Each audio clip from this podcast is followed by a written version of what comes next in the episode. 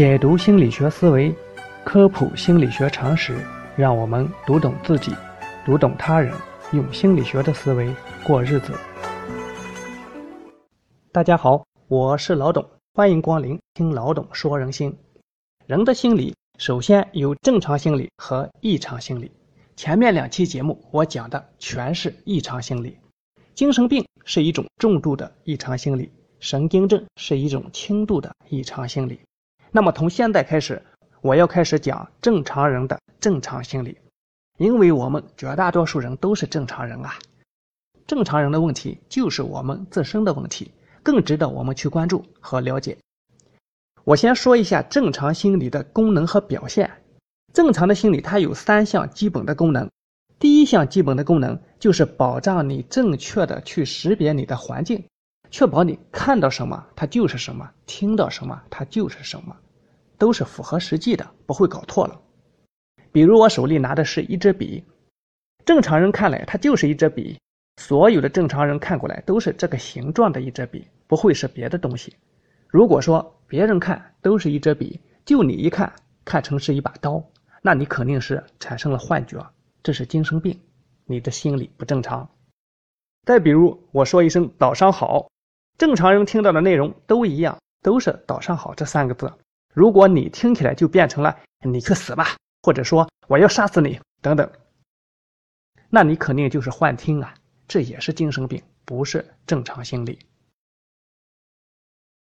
因为心理有这个识别客观世界的功能，所以我们才能去适应环境啊。我们见了红灯就能停下来，见了绿灯再继续走。到了河边就会停住，不会直接走到水里去。有了这些正确的识别能力作为基础，我们才能进一步去综合事物之间的复杂的联系。这就是正常心理的第二个功能，就是通过思维去掌握客观世界运行的规律。比如，我喜欢一个女孩子，真的喜欢，那是我心中的女神啊，漂亮，气质高雅。但是，女神根本就没注意到我呀。看上去非常的高冷，好多追求她的小伙子都被毫不客气的给拒绝了。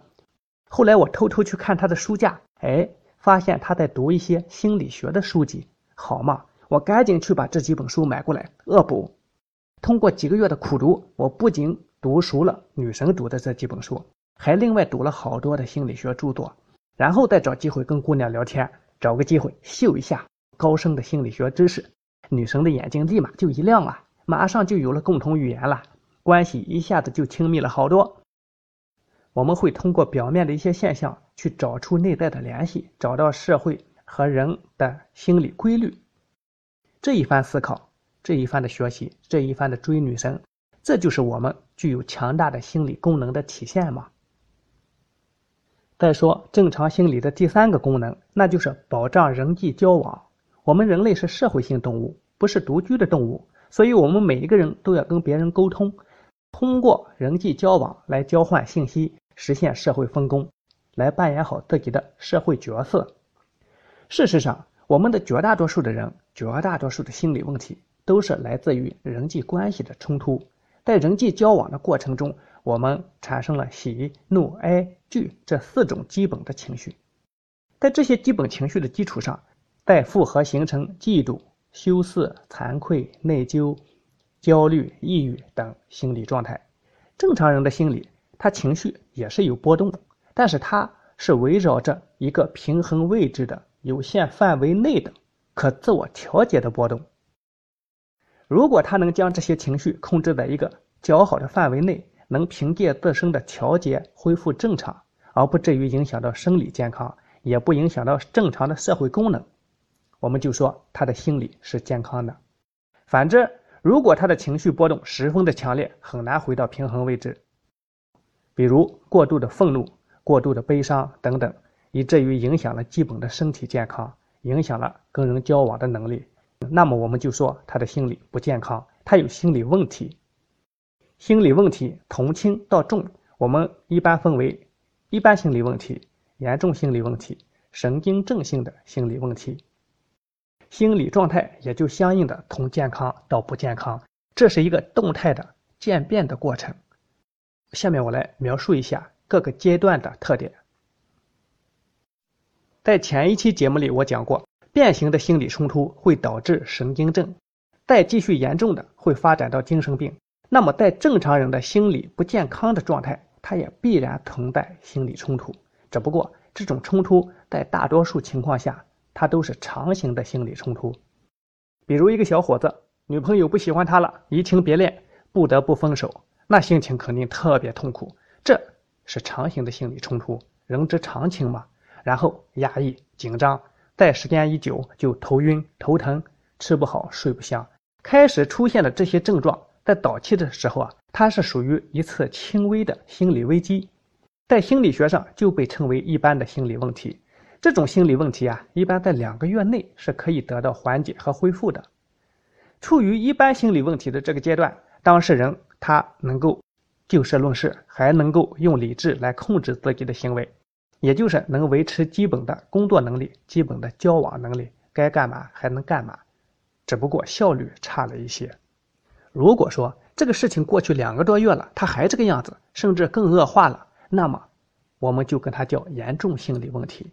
到了严重心理问题这个阶段，当事人往往是情绪开始失控和泛化。什么是泛化？还拿这个小伙子举例啊。开始的时候，女朋友移情别恋了，小伙子很生气。我那么爱你，你怎么可以这样对我？这个是就事论事，不叫泛化。如果后来变得严重了，小伙子开始说这女人就没个好东西，或者说年轻漂亮的女孩子都不好，那这就是泛化了。或者说。女朋友是北京人，他就说：“哎，北京人都是骗子，我讨厌北京人。”这也是一种泛化。泛化一般指的就是迁怒、扩大心理反应的范围，是严重心理问题阶段的一个很重要的特点。到了这个阶段，有些人甚至不能工作了，有的躲在屋子里不愿意见人了，工作效率和社会交往能力都严重的下降。不论是一般心理问题还是严重心理问题，起因都是长形的心理冲突。如果恶化到一定的阶段，人变得精神恍惚，或者说很狂躁，开始出现了一些变形的心理冲突，那就很危险了，那是神经症的前兆。这就表明他带有正常心理向异常心理过渡，很值得警惕。这种变形的心理冲突，如果在三个月内能够消解掉的话，还可以算作是心理亚健康状态，还算是心理正常。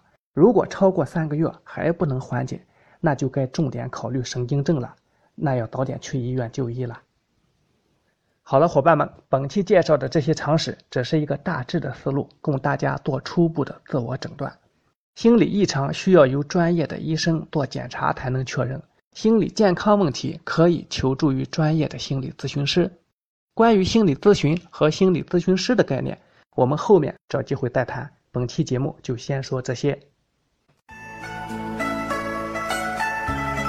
说你，说我，说人心，亲爱的朋友们，感谢大家收听老董说人心。看千家万户，柴米油盐，说喜怒哀乐，悲欢离合，让我们读懂自己，读懂他人，用心理学的思维过日子。朋友们，下期节目再会。